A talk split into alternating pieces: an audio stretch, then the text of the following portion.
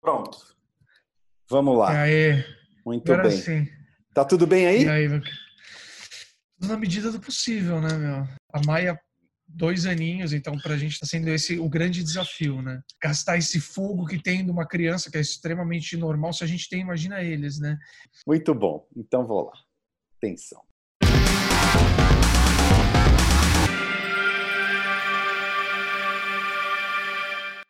O André Vasco é seguramente um dos caras mais inquietos que eu conheço artisticamente falando.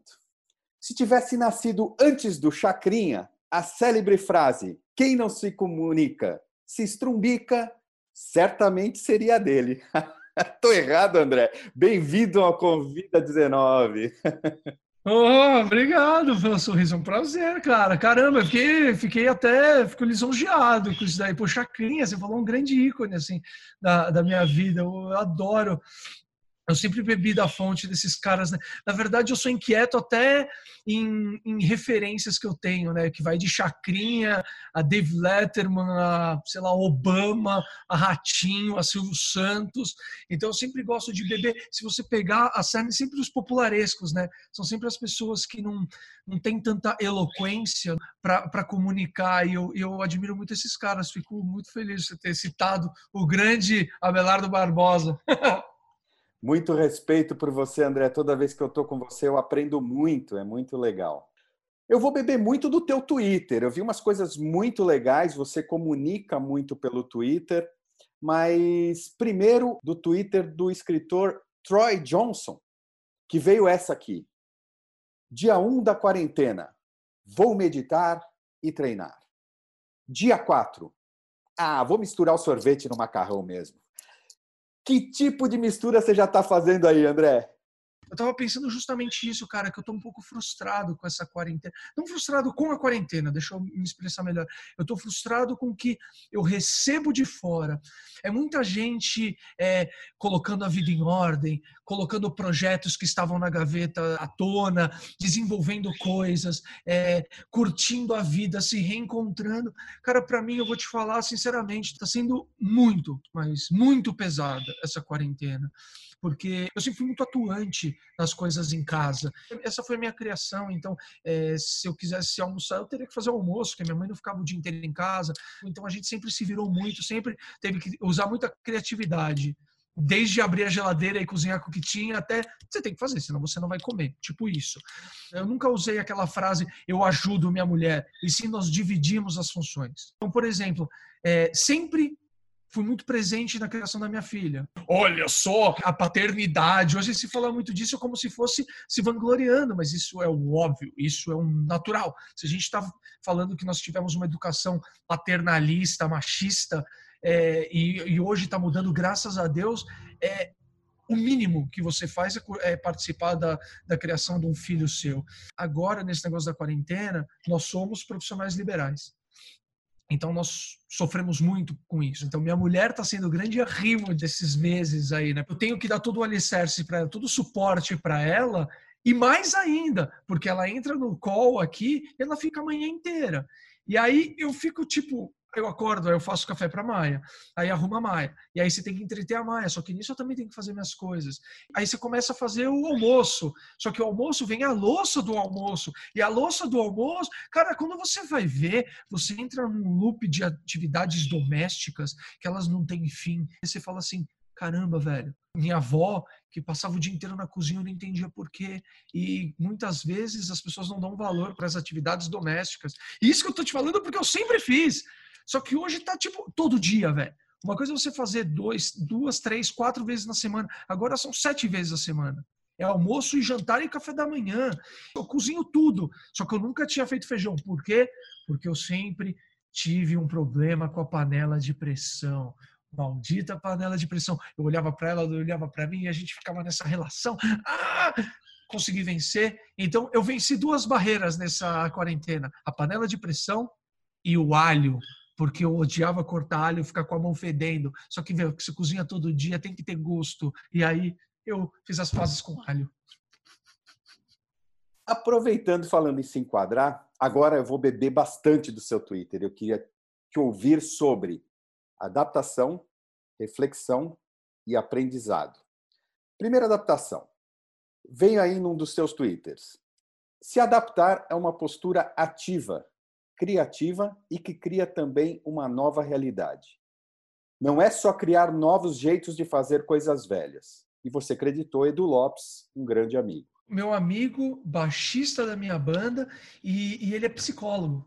Eu adoro conversar com o Edu porque ele é um cara muito, muito provocativo. E a primeira grande live desse momento de quarentena que foi do Gustavo Lima. Era um domingo. E eu assisti e, e eu lembro que eu fui atraído, eu fui pego pelos números. Caramba, bateu recorde. E levei a discussão para a banda. Falei, cara, vocês acham que a gente deveria fazer alguma coisa? que tem muito a ver com aquele outro Twitter, o anterior a esse. É, todos na ânsia de fazer, gerar conteúdo e nada de refletir e vivenciar esse momento. Refletir o que realmente somos e queremos para o mundo. Eu tô pirando ou você concorda comigo? Eu escrevi isso. Porque eu falei assim, caramba, cara. Aí um faz, aí todo mundo quis fazer e aí virou um, um, uma guerra de quem tem mais views. Aí passamos a Beyoncé, ah, somos o maior live do mundo. E aí eu comecei a ir a fundo. Tinha marcas, Quanto essas marcas estão pagando? Caramba, mano, mas o cara conseguiu juntar dinheiro. Caramba, mas o Teleton faz isso, Criança Esperança, o Live Aid fazem, fazem isso há muito tempo. Mas os artistas nunca cobraram. Aí eu comecei a pirar e falar, mano, mas peraí, mas o cara tá lá e tem mais gente. No mínimo, naquela live do Gustavo Lima, no mínimo tinham seis pessoas. A gente trabalha com isso. Aí depois virou o Jorge Matheus, aí tinha banda, aí tinha uma área VIP, não, não, posso falar com propriedade, mas tinha uma galera atrás que vazou, e aí falaram que eles estavam higienizados corretamente. E aí, ao mesmo tempo, cara, sua cabeça divide, você fala assim: caramba, cara, nosso mercado, a gente tem que se adaptar. Se adaptar sim, mas, pô, fica em casa e você tá todo mundo indo se deslocando para ir para um estúdio ou para um lugar de gravação onde vai ter contato com uma equipe. Aí eu falei, gente, e aí? O que, que, que, vocês acham? A gente tem que fazer uma live? Aí eu falei, cara, a gente não está se vendo. Eu não estou vendo minha mãe, que é pós-operada, eu não estou conseguindo ver ela. Minha irmã, que é, não é grupo de risco, eu não estou conseguindo ver. A gente está se mantendo recluso e aí eu vou sair dessa, dessa bolha é, de consciência de não ter contato com as pessoas para encontrar a banda uma vez, para tocar, para fazer um negócio que todo mundo está fazendo. E aí eu falei, caramba, mano, só que ao mesmo tempo as lives são importantes, você entende? São importantes porque estão mantendo as pessoas em casa e as pessoas estão levando entretenimento. E aí tinha o perfil do, da Nação Zumbi, eles se pronunciaram da seguinte maneira: nós não vamos fazer live porque é, o nosso estilo de som não, não dá para fazer sem a banda completa. Eu falei, é mais alinhado com o que eu penso. E aí eu tô bebendo da fonte de uma banda francesa que eu adoro também. É incrível. Edição básica. Eu gravo uma base, aí vai para o meu amigo, ele grava a base dele, grava, grava, grava, tudo no metrônomo, tudo certinho. Aí depois eu vou lá, gravo a voz, separo os quadradinhos, tipo uma chamada de Zoom que a gente está fazendo com várias pessoas. E esse é, essa vai ser a live, velho. Porque não tem como a tecnologia, como tem o delay, não tem como a gente estar tá, todo mundo que nem a gente está aqui, você toca o violão e eu canto. Aí ferra. Mas você entende? Foi por isso que eu escrevi isso. É público que você viveu um episódio de depressão. E uma das coisas que eu ouvi é que um momento como esse espuleta muitos casos de depressão, síndrome do pânico tal. Quem é que está salvando mais vidas? Os médicos ou as lives? Cara, eu acho é, é, é, difícil você falar isso, cara, que é um negócio muito sério. É, você sabe que a ansiedade, pessoas muito ansiosas como eu, que eu acho que é um grande um grande problema, mas se for canalizado corretamente não é um problema, é você tá parado. Você, se você sai de uma rotina. Eu nunca tive uma rotina desenhada e sempre fui uma pessoa muito ansiosa. É o, é, é o ambiente perfeito para desencadear uma depressão. E, e a minha depressão forte mesmo veio justamente quando eu saí de uma grande rotina, que era quando eu estava na Band, que era corda, faz exercício, aí eu voltava da academia, tomava banho, isso muito cedo, passava a van em casa e a gente ia gravar.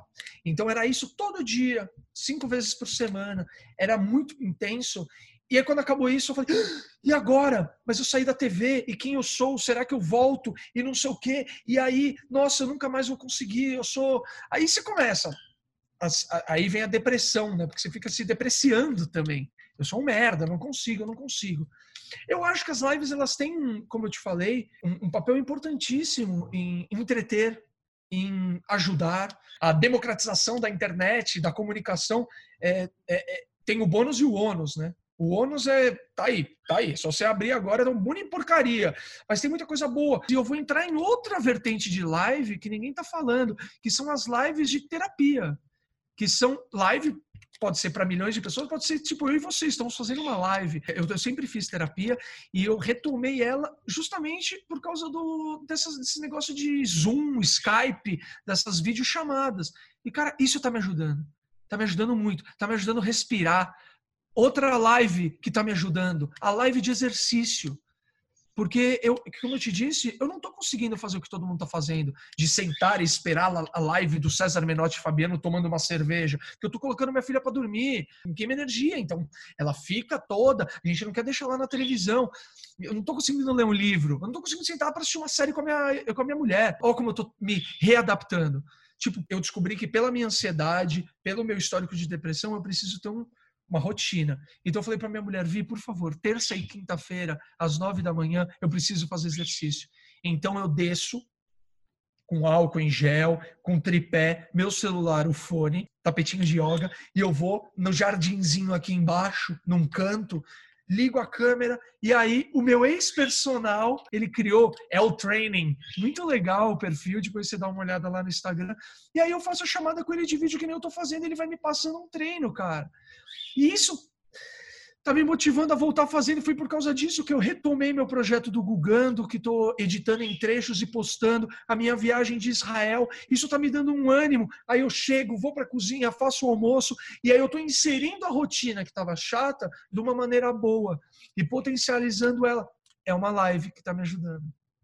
Não é a live do Jorge Matheus, mas é a live do Eric, personal, é, é, a live do Lu Maresca, meu terapeuta, Live Happy Hour. Então é meu amigo que mora na Hungria, com outro que mora em Dubai, com outro que mora em Santo André, com outro que mora em Genópolis, com outro que mora na freguesia do Ó, com outro que mora na Moca. E todo mundo se encontra. E qual foi a última vez que a gente sentou? Eu te falo, a última vez que a gente sentou todo mundo junto para tomar uma cerveja foi há seis anos, num, num, negócio que a gente fazia todo final do ano, que era o Bidu Secreto, que a gente chama de Bidus.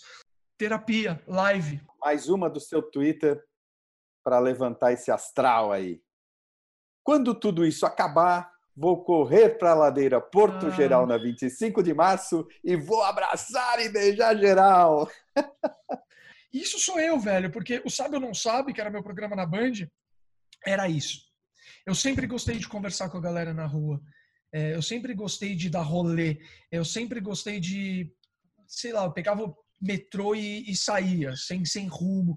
E aí depois Deus me presenteou com esse projeto, sabe ou não sabe, que era nas ruas, tendo contato com o público, fazendo game show. E a Ladeira Porto Geral sempre ela foi muito icônica para mim, porque ela me remete às minhas tias, a minha mãe, a minha irmã, de passear no centro e época de final de ano e fazer compras desde material escolar lá no Armarinhos Fernandes até comer um pastel ou comer uma esfirra no, no árabe ali.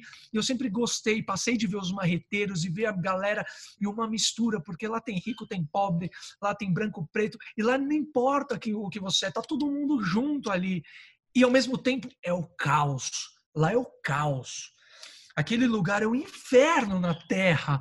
E aí, quando eu postei isso, eu falei assim, cara, a gente está vivendo o caos, e eu tô com saudade desse outro caos, mas esse outro caos que, que me faz, é, me remete muito ao que eu, a, minha, a minha essência. É porque eu gosto disso, entendeu? Eu não quero ficar sozinho na minha casa em Miami, no meu apartamento, andando no meu carro blindado. Não, velho, não. Nós vamos sair dessa pandemia mais? Eu espero é, que todos saiam mais humanos. E humanos, um amigo até chamou a atenção minha, falou assim, André, para de falar tanto de humano, de todos nós somos humanos, é óbvio. Eu falei, mas às vezes a obviedade não está sendo enxergada. Quando eu falo de sairmos mais humanos, é humano de tipo, velho, Adianta o cara ser o expert em engajamento, em visualização, em page views, em KPIs, sendo que o cara não sabe o nome da secretária dele, não sabe o nome da funcionária dele, do funcionário é, da portaria.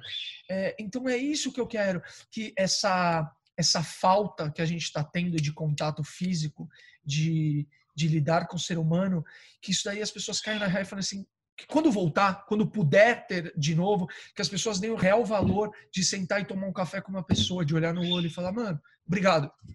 É, é meio que de dentro para fora. É uma analogia muito boa, né? A gente, todo mundo está dentro da sua casa, então é meio que a gente se fortalecer como instituição família, como pessoas, para depois, como sociedade, como apresentador, como empresário, como empreendedor, como cineasta, como seja lá o que as pessoas quiserem porque eu me pego muitas vezes, cara, e eu, eu tô me. Isso é um processo terapêutico de autoconhecimento, de falar: caramba, o que, que a gente quer? Eu posso seguir dois caminhos. Ou eu sigo esse caminho de respiração, reflexão e. Não, agora é hora de desligar o celular. Como eu estou desligando o celular toda noite, coloco minha filha dentro na cama, eu e minha mulher, e a gente fica lá.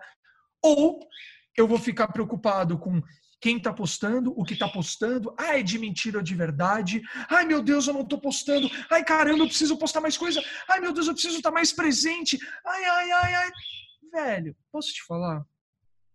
Eu estou fazendo o que eu consigo. Quando você faz uma coisa de verdade, de coração, com coração, que seja uma ou duas ou três pessoas, você vai impactar eles. E cara, eu tenho fé que no final, o bem sempre vence o mal. Já diria Maxwell Smart, né? Se você usasse seus poderes para o bem e não para o mal. É, mas às vezes o mal vence, parece que está vencendo, né? Mas a gente tem que ter paciência e respirar. André, é sempre muito bacana te ouvir. Obrigado por querer ouvir, porque a gente, outra coisa que a gente tem que aprender nessa quarentena, se permitir. Do mesmo jeito que eu estou tentando me permitir é, valorizar é, os pequenos momentos, as pequenas ações, me permitindo ter uma rotina, me permitindo desenvolver coisas, me permitindo lutar contra uma depressão. É, obrigado por se permitir escutar, porque isso é muito difícil numa era onde todo mundo sabe tudo e todo mundo tem alguma coisa a dizer. E todo mundo é especialista. Então, quando alguém vira e fala assim, pô, eu quero falar com você, eu quero te escutar, é, é muito gratificante. Cara, muito obrigado por ter aceitado o convite para estar aqui no Convida 19, pela tua generosidade, força e fé. Vamos passar por isso. Fica com Deus, sorriso, manda um beijo na família e estamos juntos sempre. Idem. Beijo.